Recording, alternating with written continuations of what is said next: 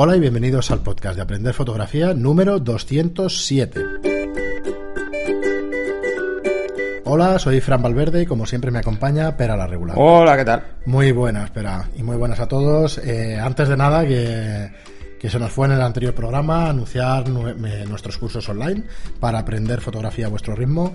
Los que seáis asiduos del programa ya sabéis que en estudiolightroom.es barra cursos estamos montando una plataforma de, aprendizaje de fotografía a base de cursos eh, de 10 lecciones cada uno y con una suscripción de 10 euros mensuales. ¿vale? Tenéis el curso de, iniciación a la fotografía digital, el de iluminación en estudio, el práctico de fotografía, el de fotografía de boudoir, el de fotografía retrato de carácter, vamos, todo lo que necesitáis, ¿vale? De cualquier nivel además para ir aprendiendo fotografía.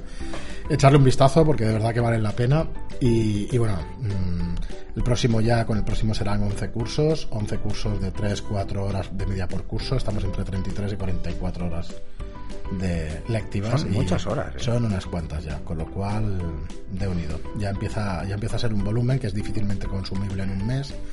Y bueno, y, realmente lo que queremos ir ir añadiendo este contenido pues para que os quedéis ahí en la suscripción y que realmente os valga la pena, porque si no, no tiene ningún sentido no. lo que hacemos. Y nada, hoy tenemos un programa con unas cuantas preguntas vuestras y además una sorpresita, eh, unas sensaciones sobre un objetivo que estuvo probando Pera el otro día de aquí del estudio de alquiler que comentamos después de vuestras preguntas. Eh, Dani, empezamos cañeros el programa y nos dice, ala, revelar 20 euros por carrete. A mí como mucho me cobran 3 euros y tres y medio por los de 120 milímetros. No, pero no, no hablo de eso, ¿eh? digo los 20 euros es revelar y pasar a digital. No es solo revelar, revelar es muy barato. ¿Vale? Eh, pero además, no sé dónde vives, pero las tarifas en Barcelona se han disparado mucho porque han desaparecido muchos laboratorios antiguos. Yo no la conozco, la tarifa de, alquiler. De, Estuve mirando varias, ¿eh? Estuve mirando varias. Además, lo consulté con un amigo que, que dispara en químico y el problema no es el hecho de revelar, el revelar es muy barato. El problema es el hecho de luego digitalizar. Que te pasen todo el rollo de 36 fotos a digital. Sí, de todas maneras, muchas gracias. claro. Eh, bueno, es otro es otro precio, tres y medio por los de 120 milímetros. Ahí tengo un montón de 120 milímetros en la nevera caducados. Están caducados. Sí, pero dicen que dan unos colores y unas cosas espectaculares. los probaremos un día. Los probamos. Los probamos un día aquí con la, con la Hassel de medio formato que tengo analógica, macho. No, pues esto un día, un día hacemos un montón de fotos, tío. Y seguimos con Marcos Álvarez que nos dice, en relación al tema de la medición, debo decir como aficionado que durante años siempre busqué al medir la escena eh, al medir una escena, el exposímetro me quedara en cero, independientemente de cuál fuera la escena. La gran mayoría de mis fotos son de paisajes, y como las fotos las, las tomaba en RAW, en formato RAW, luego en el procesado eh, podía corregir la exposición al valor ideal, bajar las altas luces y aclarar sombras, y de esa manera terminar de lograr el mejor resultado para finalmente sacar las copias en JPG. Tal vez por eso normalmente no le di mayor importancia al tema. A partir de ahora empezaré o empecé a sacar en RAW y también en JPG para evaluar si estoy logrando la medición correcta, tomando el consejo práctico de exponer en la misma dirección de la toma, con la palma de mi mano en más uno. Espero poder apreciar las diferencias. Excelente información, muchas gracias y saludos. Bueno, el tema de la medición es, es algo que durante muchos años la gente no tenía muy en cuenta por los márgenes de tolerancia en químico, por ejemplo, ¿vale? Si tú exponías poniéndolo a cero, pues ¿qué pasa? Que la mayoría de las escenas tienen un tono neutro, entonces, pues bueno, te queda un poco alta, un poco baja y eso es fácil de corregir. ¿Cuál es el problema en digital? El problema en digital es cuando tienes que subir sombras. Cuando subes sombras eh, empieza a desvirtuarse la foto a una velocidad tremenda. Además, se ven como muy artificiales si tienes que jugar demasiado con las curvas.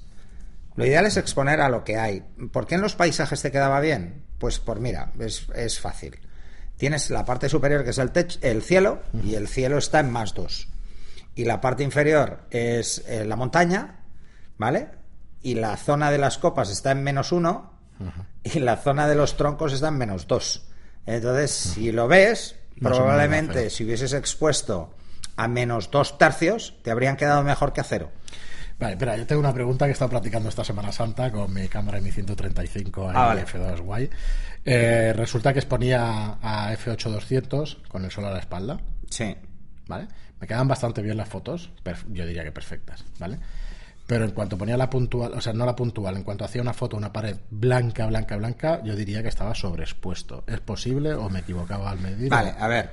eh, eso lo explico en el, en el curso. Pues mira que yo me La luz, todos, ¿eh? la luz eh, durante todo el año hay una variación pequeña, ¿no? Estás entre F8 250 más Vale. que 200 y F11 200. Es que tenía que cerrar un poquito. Entonces más. hay como dos tercios Vale. de fluctuación, que depende fundamentalmente del grado de humedad.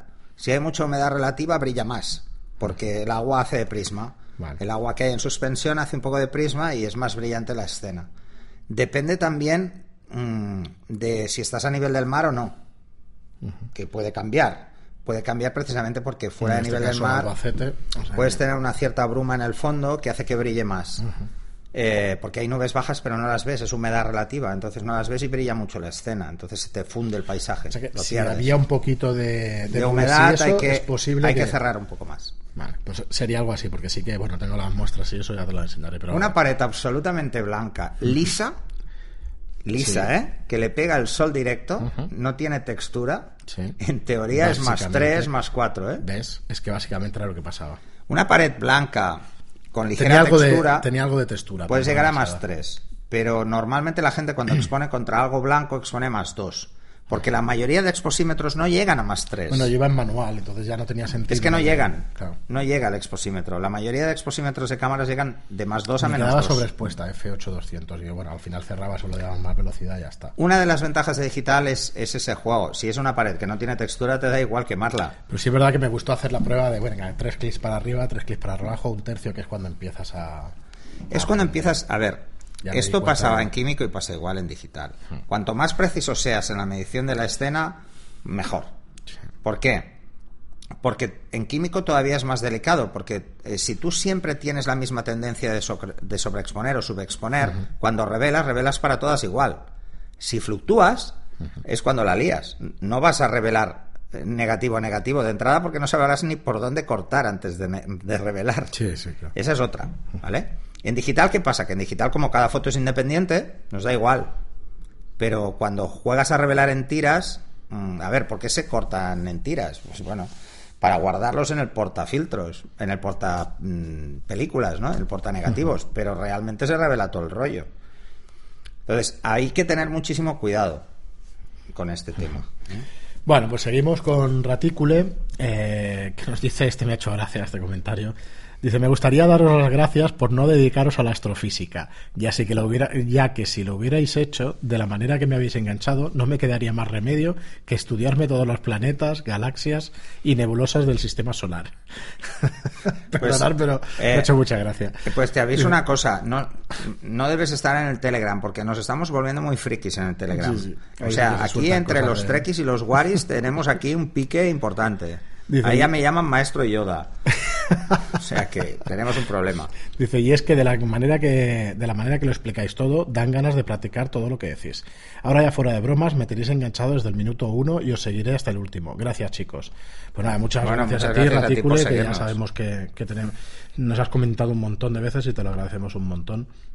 Y seguimos con, con un comentario de iVox que, nos- eh, que es anónimo, nos dice, hola Zagales, da una pista ya. De, Ya, da- una pista. Dice, Ya te hemos ubicado.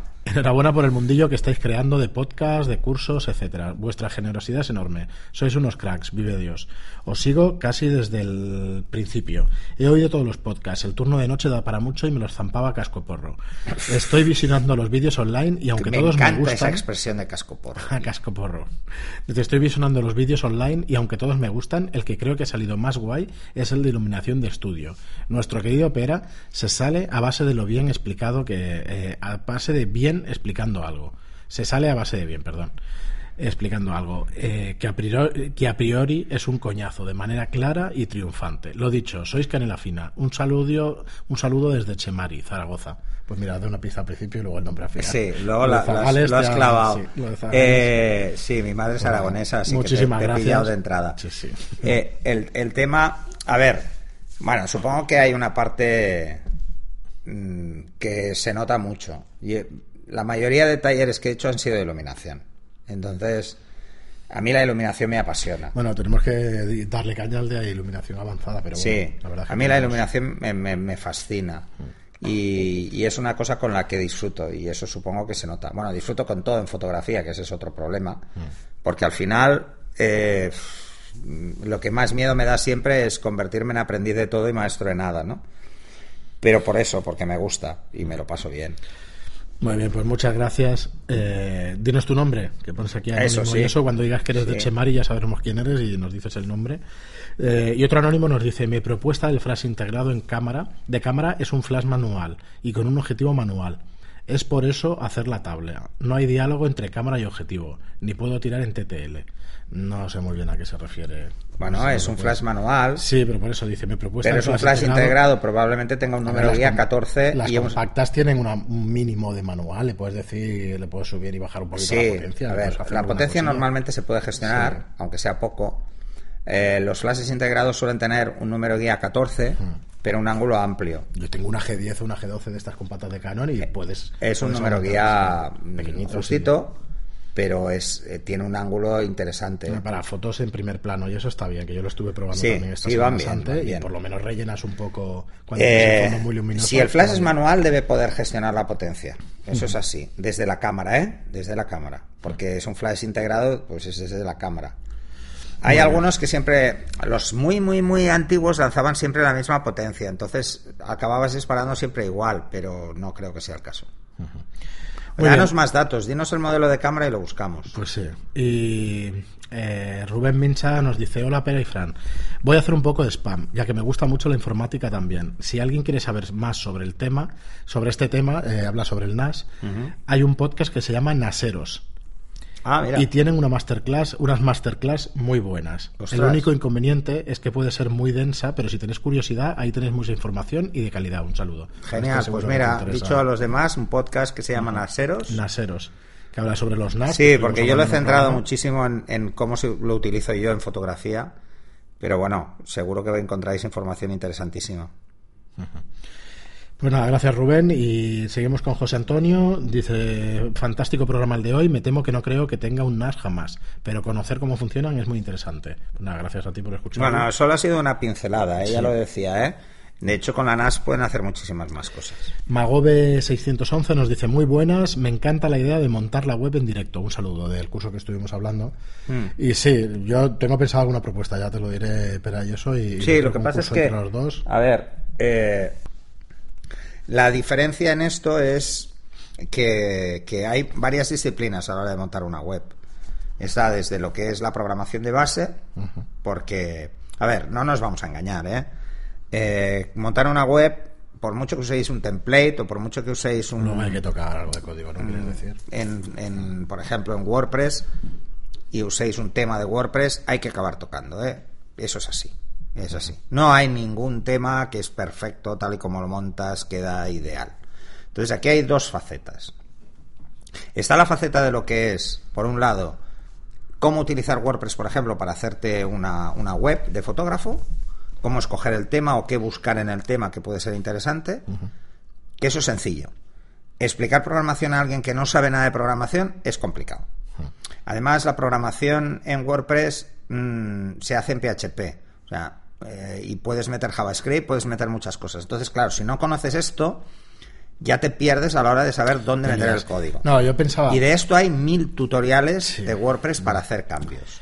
Yo diría que coger plantilla, intentar Eso sí. decir unos plugins, intentar Y luego dar está consejos de otra SEO. parte. Hay otra parte que es muy Es interesante, que hay que que es la parte, para vender, ¿eh? La web. la parte eh, de distribución, de cómo distribuir la información Sí, eso es otra. y lo que es básicamente diseño web. Yo la verdad es que lo intentaría, como mínimo podemos dar nuestra visión o nuestros consejos y eso sí que tengo alguna página para hacer y eso, pero que a lo mejor sería interesante. No es propiamente de fotografía, pero por ejemplo la casa esta que hablamos de San Llorens de hacer el curso de, Sí. de interiorismo, ahí necesito hacer la web, la haré yo.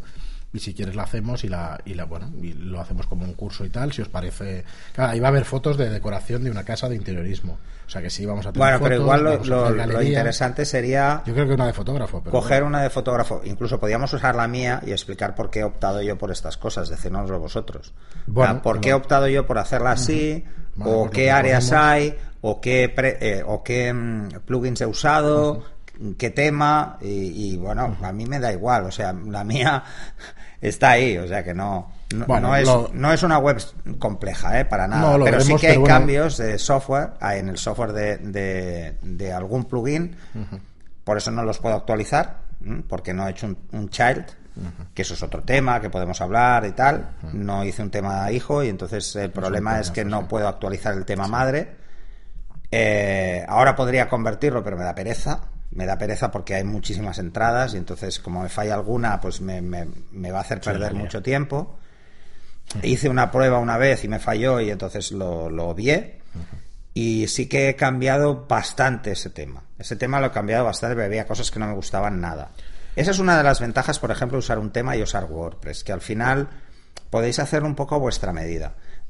Pero realmente importante es que eh, no os metáis a tocar excesivamente WordPress, porque entonces no podréis actualizarlo nunca. ¿Vale? Es un tostón, sí. Hay que hacer un tema hijo para poder ir actualizando Sí. los temas sin Entonces, cargarte bueno, yo, los cambios de código. Yo he optado solo por jugar con lo que es el tema. Yo la eh, teoría me la sé muy bien, luego la práctica es Con el tema y con, y hacer- con Uf. un em, y con un plugin, porque hacía una cosa que no me gustaba con el paginado y entonces lo cambié. Entonces, eh, claro, no lo puedo actualizar. Una vez se me olvidó, lo actualicé por error y tuve que volver a la versión anterior, que esa es otra ventaja eh, que tenéis en WordPress, que podéis tirar atrás cambios. Hay, hay un plugin específico que ya lo comentaremos, que es para hacer pasos atrás en los cambios de versión, que por defecto no se puede hacer. Entonces, Bueno, son muchos detallitos. Quizá puedo aprovechar la web esa que tengo que hacer yo ya para, para haceros un video tutorial de cómo instalar WordPress, de cómo meterle las Ah, sí. cosas básicas. Vale, y luego explicamos, y luego explicamos sobre el mío. web sobre Vale, perfecto, me ¿sabes? parece y, hacemos un poco de mix. Sí, ahí. porque el mío es como no es el clásico de un fotógrafo, porque hay la parte más de fotografía, pero luego hay la parte de formación. Eh, yo- ya sabes que tengo muy claro lo de, ostras, a ver, en una página tiene que ser una página de aterrizaje. Tienes que decir muy claramente qué quieres que haga una persona que entra y Mm. que está en la web. Y todo esto sí que creo que algo podremos aportar. De, Sí, de sí, sí, podemos hacer eso. Mira, pues mira, preparas tú la parte inicial de lo Sí, que es la instalación y tal. Porque al final, y el mira, montaje. En CDMON, que es donde tengo yo el alojamiento, os puedo enseñar cómo se contrata, cómo, qué opciones tenéis, para porque el que sea más neófito. yo Mira, pues hacemos un curso a medias. Eso es lo que nos proponía alguno de los oyentes. ¿Vale? Tú explicas así. esa parte. De hacer tres o cuatro lecciones cada uno. o- esa, sí, esa parte la hemos hecho los dos y no hay ningún problema. eso- pero pero como tienes es que crear uno, aprovechas el hecho de crearlo Claro. Y luego cogemos el mío, lo abrimos, las tripas y enseñamos cómo lo he los hecho. plugins y las cosas. Bueno, ya Y luego algunas cosas que os encontraréis que en los templates fallan. Eh, por ejemplo, falla mucho a veces el insertar objeto. Entonces, nada, es tan chorra como irse a otro que, lo, que ya lo habías insertado al principio por los cambios de actualización de, de WordPress. Esto no lo que a veces falla porque te actualizan, te actualizan una subrutina por detrás, pero luego eh, no va con la versión de WordPress que te has instalado como última. Porque WordPress es muy importante mantenerlo siempre actualizado por un tema de seguridad. Entonces, eh, resulta que uno de los, pre- de los plugins falla. Funciona bien el plugin porque el código sigue siendo el mismo y es al final es código PHP y sigue siendo el mismo, pero luego en la integración con el, con el entorno de, de creación de página te fallan detalles, ¿no? Pues, por el- pues no funciona el insertar objeto. Entonces nada, te tienes que ir a otro, coger el código y meterlo. Y luego cambias. Me da un palo todo eso. Sí, bueno, claro. bueno, esto me ha pasado ahora, por ejemplo. Ahora cada vez que meto una entrada de fotos, tengo que coger una entrada anterior y copiar, porque hay lo que se llaman, eh, en WordPress hay una cosa que son, por decirlo de alguna forma, códigos comprimidos, ¿no? Que es que es son simplemente una palabra, que esa palabra carga un componente. Los Y van entre estos, corchetes, ¿vale? Los snippets estos. No, son. Ah, no me acuerdo yo tampoco Tiene otro nombre. Sí, bueno, sí. os lo diré. Eh, me saldrá en algún momento. Entonces, nada, simplemente lo copias de otro lado. Por ejemplo, es una las galerías, ¿no? Pues las galerías yo uso Sí, es el una galería que que ejecuta una serie de como una keyword que pones ahí y le pones que fotos numeradas en la biblioteca. Vale, pues quitas todas, lo cargas y entonces puedes añadir las fotos porque lo que falla es la inserción del código. Muy bien, pero y, Además, eh, a veces el navegador te juega malas pasadas. Safari es muy bueno para unas cosas, muy malo para otras. Eh, Chrome es muy bueno para otras y muy malo para otras. una mierda porque, macho, yo Chrome lo- en Mac es Se consume recursos, una barbaridad. Bueno, pero Bueno, al pero- final la web hay que probarla al menos en tres navegadores. ¿eh? Sí, no, eso está claro. Yo siempre pruebo en tres navegadores. Eh, vamos a pasar entonces al tema de hoy, que bueno, se nos ha ido un poco de las manos las preguntas, nos quedan algunas para el siguiente programa, pero quería que el otro día te llevaste de aquí del estudio el, el objetivo 17 milímetros Canon Tilt Shift, un descentrable de Canon TS. Que es una maravilla. Es una maravilla. A ver, ¿para qué usé el 17? Bueno, me habían pedido unas fotos de interiorismo de un amigo para un hotel, ¿vale? Y entonces, bueno, fuimos Mauro y yo a hacer las fotos y estuve sobre todo jugando mucho con el tilt shield. ¿Para hacer qué? Porque diréis, coño, mm, ostras, un 17 ya es un ángulo considerable. Precisamente para una de las cosas que... Solo una de las funcionalidades que tiene el tilt shield, porque Sí, puedes hacer muchas cosas, ¿vale? Puedes jugar con, con el desplazamiento del plano nodal, puedes jugar un montón de cosas. Bueno, pues ¿qué hice? Eh, vais a cualquier eh, habitación y entonces, claro, un 17 os da un ángulo. ¿Cuál es la ventaja del tilt shield? El tilt shield es que puedes variar el ángulo, el ángulo en el que captas la escena. A diferencia de, de otro objetivo, en otro objetivo lo que haces es sobre el trípode mover la cámara de derecha a izquierda para hacer una pano. ¿Cuál es el problema de usar un objetivo estándar para hacer una pano? Que por deformidad óptica vas perdiendo las esquinas. ¿Vale? Porque como es un angular, las esquinas tenéis el efecto barrel. Y entonces las esquinas se pierden. Y cuando encadenas varias fotos, pierdes una parte considerable de la foto por la parte de arriba y por la parte de abajo. Con lo que queda demasiado, eh, demasiado fina. Es una pano demasiado forzada.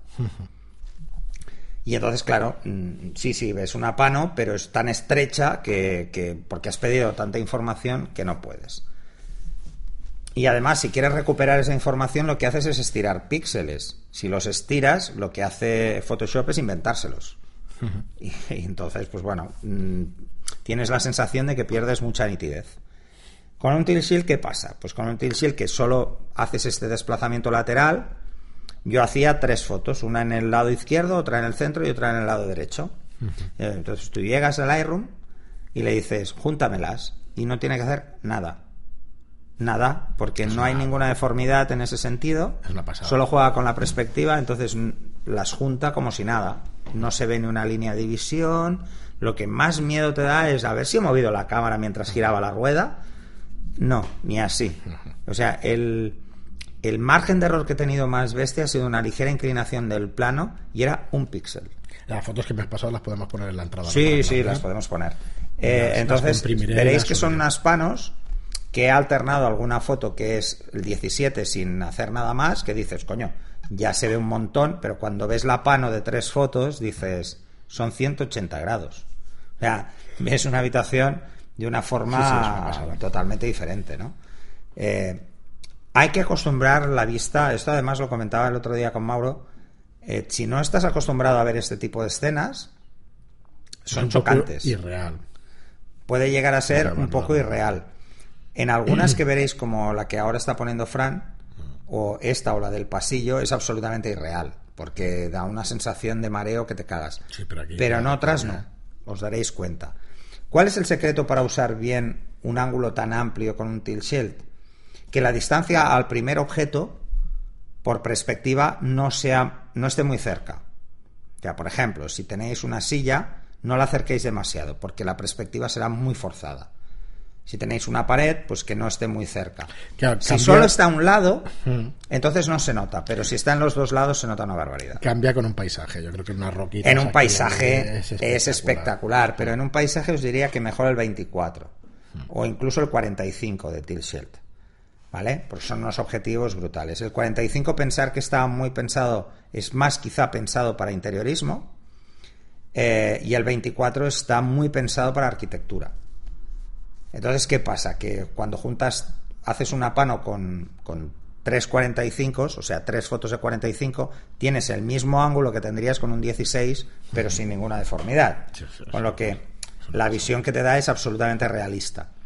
El tema, al ser fijo también, el tema de la definición y todo eso. Claro, luego hay otro tema, hay varios temas. ¿eh? Pensar que, que además un tilt shield es, tiene muy pocos grupos ópticos porque como tiene que mover, no puede tener muchos grupos ópticos. Entonces es muy limpio. A nivel resolutivo es brutal, es excepcional. Solo hay que tener en cuenta una cosa, que es el flare. Como un 17 tiene un ángulo muy grande, si tenéis luces en el techo y entran muy de lado y son porque son focos, tendréis flare.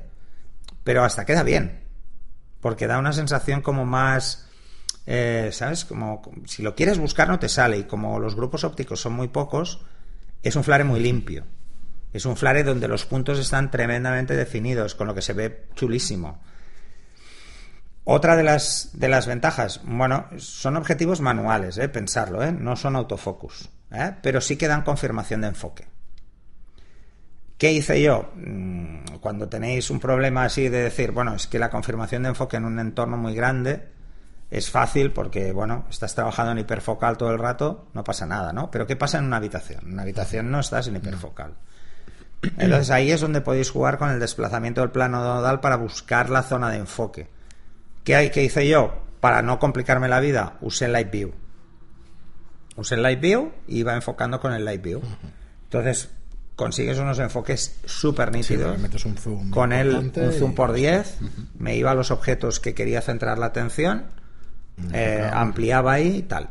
El inconveniente del Light View ya sabéis cuál es, es un consumo de batería descomunal, pero bueno, estuvimos, al final estuvimos como 6 horas haciendo fotos eh, y la batería estaba más del 50%, o sea que aún podría haber hecho. Sí, sí. hice prácticamente todo el día, pues podríamos haber estado más, ¿no? Bueno, nos debemos, a ver, eh, tocamos el tema de los objetivos centrables al principio en los programas de agosto, pero nada, 10 minutitos y tal. Yo creo que mm, podríamos hacer un especial un poco Sí. Volviendo a retomar todas las características. Además tenemos pensado uno de, interiorismo como curso también, así que es, un, es uno en el que hablaremos bastante de los diferentes objetivos que se pueden utilizar, dependiendo de lo que queráis hacer. Yo sinceramente os recomiendo mucho que lo probéis. ¿eh? Además, se lo podéis alquilar a Fran y vais a disfrutar. Pensar que es un objetivo que vale 2.500 euros aproximadamente. Para gente que realmente quiere hacer interiorismo el 17 mm, puede. Yo entiendo que es, muy exagerado. Eh, ahora, por ejemplo, Mauro está, probará el 24. El 24 es un ángulo mejor. Yo conocía mucho el 45 porque es el que hemos probado aquí para hacer bodegón y cosas de estas que lo hemos usado más. Y el 90, que a mí me fascina, me parece fascinante. Pero el 90 es ya otra historia, ¿no? Entonces, realmente el, este tipo de objetivos yo creo que en, todo, en todas las personas que hagan arquitectura o interiorismo deberían probarlos, porque se darán cuenta de que pueden hacer auténticas virguerías, porque no solo vais a variar el plano. Yo solo varié plano a derecha e izquierda, ¿eh? Solo jugué con el plano horizontal. Pero no, jugué con el plano vertical. De la imagen? No, no, no, no, para nada, para nada. Pues, pero sabes que. no, no, puedes hacer, puedes hacer un cuadro, o sea, puedes, hacer, un cuadro, dentro del objetivo. ¿eh? Pensar, mi cámara son 21 megapíxeles, ¿vale? Y son unos 5600. Mm, mis fotos resultantes eran 10.000 píxeles. Y el ancho el mismo. Pues si te metes dentro del objetivo. O sea, el ancho eran los 3.500 no sé cuántos en todas. O sea, las fotos eran de 10.000 mm, por esto, ¿no? Entonces dices, bueno, claro, es que la foto resultante sin ningún defecto óptico es brutal, y ningún tipo de ampliación, estábamos llegando a imágenes de 40 megapíxeles, que es una barbaridad. O sea, es doblar las capacidades de vuestro sensor haciendo una pano sin cortes. Es que si lo veis os daréis cuenta de que no hay cortes. Ni un corte. Realmente pone las tres fotos y con dos habría bastante, ¿eh? Podría juntar solo con dos, pero si pones tres te aseguras de que no hay ningún corte. Y mm, vosotros cogéis las tres fotos, las ponéis una al lado de otra en Photoshop y cuadran. O sea, sin hacer nada. O sea, eso es lo espectacular, eso es lo realmente brutal. O sea, Lightroom, que normalmente tarda mucho en procesar una pano. las hace rápido. Esta le dabas y pum, y ya estaba hecha, ¿no? Entonces, eh, en una hasta, yo para mí que se lió, lo vi tan fácil que se lió. Y entonces se quedó como colgado. y tuve que salir, volví a entrar y lo hizo perfecto. Yo creo que fue Lightroom que se colgó. Pero hice prueba de, encadenar con el 17, que nunca lo había probado encadenar. Hice pruebas desde Lightroom y pruebas desde Photoshop y vamos. Sí, sí, una maravilla. Eh, os daréis cuenta de que no hace ningún ajuste, porque sabéis que para hacer panos hay tres ajustes diferentes, que es asférico, cilíndrico, y no sé qué. Cojáis el que cojáis, el resultado es el mismo. O sea, no cambian nada y es porque no tiene que hacer ningún ajuste para corregir ni perspectiva. No, no, la ni- la solapa, no, no, digamos, la solapa directamente. Yo os Muy lo bien. recomiendo mucho. Además, eh, para ju- que juguéis en interiorismo, para que juguéis en arquitectura. El 17 podéis iros a la calle, eh, os podéis poner en, en un lado de una, de una avenida amplia y coger prácticamente 180 grados en una pano Sí, sí, es un paseo de gracia. y vais a el paseo de gracia es para disfrutar. O coger un edificio ir, mm, o sea, que no tenga puntos de fuga todo el edificio de arriba abajo. De arriba abajo, además. De arriba abajo, ¿eh? Cuando lo giras puedes jugar también con el movimiento vertical. Y luego puedes jugar con la zona de enfoque. Yo solo hice una prueba y es enfocar solo la parte de abajo, como si la parte de arriba cada vez estuviera más lejos. Y entonces realmente está más lejos. Entonces puedes hacer que esté enfocado o que no esté enfocado. Entonces chulo. Es muy, muy chulo, muy chulo. Muy, bien, divertido, espera. ¿eh? Pues hasta aquí las sensaciones con el 17 milímetros y bueno, ya eso. Ya Subimos unas fotos de y así los os haréis una idea. Sí, Son fotos sin retoques, ¿eh? son tal cual. Sí, no, las tengo que comprimir. Es que no hay- no hay que, Claro, retoques. 9300 No, porque te las he pues, enviado a- a cual, sí, máxima. 9200, tal. Las reduciré y la. Hay algunas que solo he cortado, ¿eh? He cortado un poco los lados por aquí. No, perdón, la parte de abajo y un poquito los lados por esa inclinación que os decía que yo al mover he movido un poco la cámara, pero os ha juntado igual. Bueno, supongo no son fotos muy espectaculares, pero como no tienen No, retoques os daréis cuenta. y es los- más, los en- ángulos. Están disparadas en un interior sin luz artificial, nada. O sea que, que ahí lo veréis. Muy bien, pero pues nada, hasta aquí el programa de hoy. Ya sabéis que si queréis, eh, bueno, sí, lo mejor que podéis hacer por nosotros si os gusta nuestro contenido es hacer. Mira, acabo de ver, nos, acaba, Mauro. nos acaba de enseñar Mauro la primera foto que ha 24. hecho Con el 24. con el minutos. 24 de prueba una pasada también. y su mensaje es las tres primeras fotos y ya estoy enamorado. Así que, Aquí lo tiene de alquiler, Mauro, ¿eh? Aquí exacto, sí, sí, sí. O sea que lo Bueno. tiene de alquiler fantástico. Pues nada, Mauro hace muchísim- muchas fotos de interiorismo y la verdad es que Es muy que debería tener, debería tener alguno de... Yo creo que este, que este le iría bien el 24. pero este es ¿eh? genial. Es que la foto ha quedado chulísima. Nos ha enviado una foto. Le voy a decir que nos la pase Pero... para que veáis también el 24. Muy bien, pues como os digo, si os gusta nuestro contenido y nos queréis echar una mano en la difusión, lo mejor que podéis hacer por nosotros es una reseña de 5 estrellas en iTunes o un me gusta y un comentario en iVoox. Muchísimas gracias. Está ahí el canal de Telegram, acordaos, buscadnos cómo aprender fotografía y nos agregáis y ya veréis que hay una comunidad importante de gente ahí que estamos todo el día, dale que te pego, con mensajes y con discusiones o, o comentarios sobre fotografía. Gracias por estar ahí y hasta el próximo programa. Hasta el próximo.